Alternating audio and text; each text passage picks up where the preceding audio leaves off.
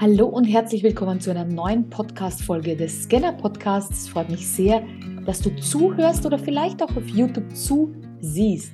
Wir werden auch weiterhin unseren YouTube-Account äh, füllen mit tollen Interviews, mit tollen Scannern und auch mit ein paar Videos von mir und meinen Inputs zu diesem Thema.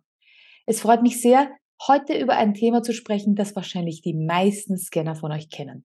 Ich nenne es gerne den Push-the-Button denn das Push-the-Button-Syndrom, so ganz richtig. Das Push-the-Button-Syndrom bedeutet, dass wir Scanner wahnsinnig schnell begeisterungsfähig sind. Wir möchten alles wissen. Wir haben einen unstillbaren Wissensdurst und möchten überall dabei sein. Wenn sich eine Gelegenheit gibt, wollen wir mitmachen. Und das ist leider auch in dieser Online-Welt der Fall. Das bedeutet, wir haben Online-Kurse gekauft, die wir nie gesehen haben. Wir haben uns zu Webinaren angemeldet, die wir nie geschaut haben. Wir haben wahrscheinlich mehrere hundert Euro für Dinge ausgegeben wie Hörbücher, Hörkurse und dergleichen, was wir niemals nutzen werden. Aber wir haben uns so gefreut. Es hat so unser, genau das Thema getroffen, das wir gerade bearbeiten wollten. Dann kam halt ein anderes Thema. Und wieder ein anderes Thema. Und so ähnlich ist es halt, man hat so Reize in der Außenwelt, Angebote, wo man sagt, boah, das wollte ich schon total lange. Ich zum Beispiel kann nicht zeichnen.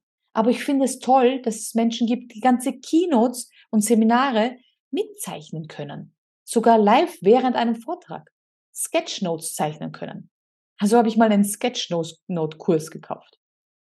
Ja, ich kann halt wirklich nicht gut zeichnen. Das bedeutet, für mich war das nicht einfach und schnell hingekritzelt, sondern für mich war das dann eine Überwindung, das anzuwenden und dadurch habe ich es dann auch nicht mehr gemacht.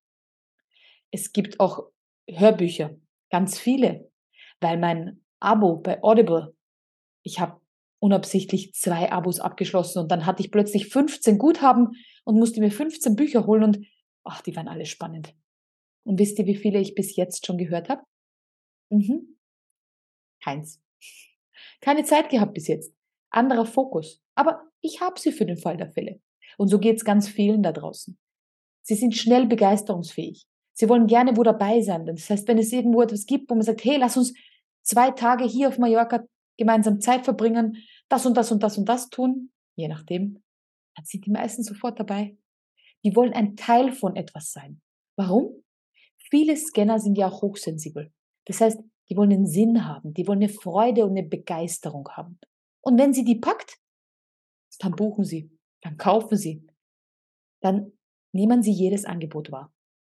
Das heißt, wenn du sagst, ja, Anita, sowas bin ich, tatsächlich, dann versuch noch eine Nacht darüber zu schlafen.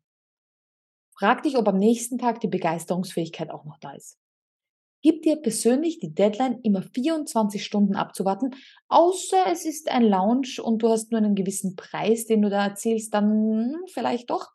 Aber in den meisten Fällen hast du die Möglichkeit, 24 Stunden darüber nachzudenken. Warum? Weil dann die erste Begeisterung abflacht. Und dann kommt mehr der Verstand dazu. Dann sagt mehr der Verstand, wirst du das auch wirklich durchziehen, Anita? Machst du das auch wirklich? Oder ist das wieder eines deiner Ideen, die du dann doch nicht zu Ende bringst? Und hey, auch ein Online-Kurs, der auf der Festplatte liegt, tut niemandem weh. Das heißt, ich habe natürlich die Möglichkeit, sollte mir mal langweilig sein, das zu nutzen. Aber das wird wahrscheinlich nie passieren. Sind wir uns ehrlich, lieber Skinner.